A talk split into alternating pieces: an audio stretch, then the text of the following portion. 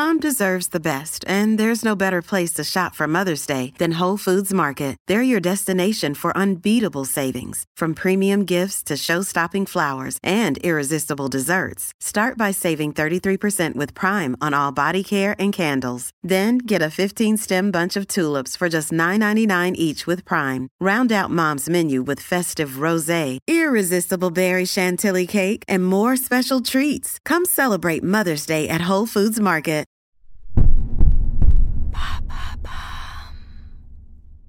Comment résister au verre de trop? Merci d'avoir posé la question.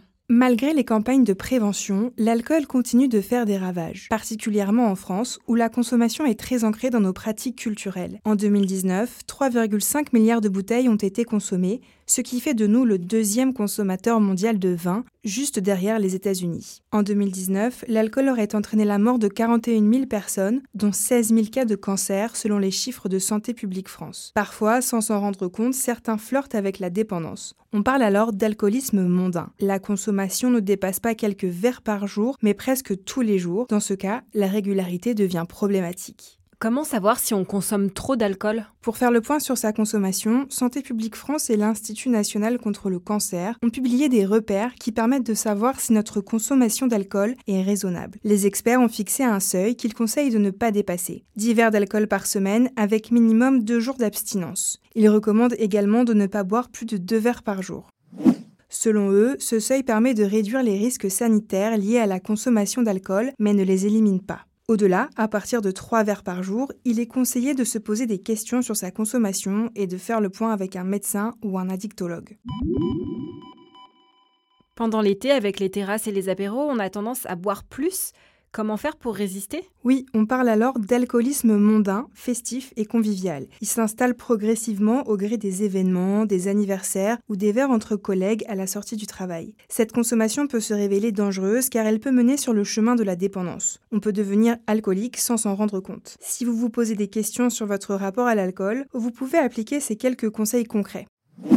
Avant de rejoindre vos amis, vous pouvez vous fixer un nombre de verres à ne pas dépasser. Vous pouvez également alterner les verres d'alcool avec un verre d'eau ou un cocktail sans alcool. On le sait, l'alcool a un effet diurétique sur l'organisme. Un petit verre d'eau permet de rester hydraté tout en réduisant sa consommation.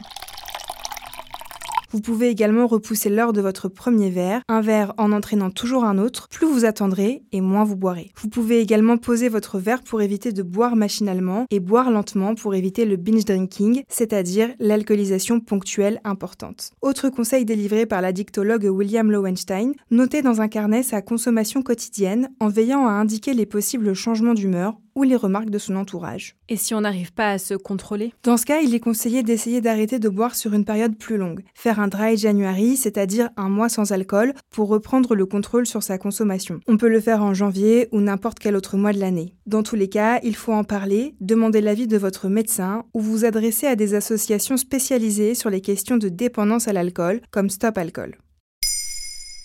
Maintenant, vous savez, un épisode écrit et réalisé par Olivia Villamy. Ce podcast est disponible sur toutes les plateformes audio. Et pour l'écouter sans publicité, rendez-vous sur la chaîne Bababam Plus d'Apple Podcasts.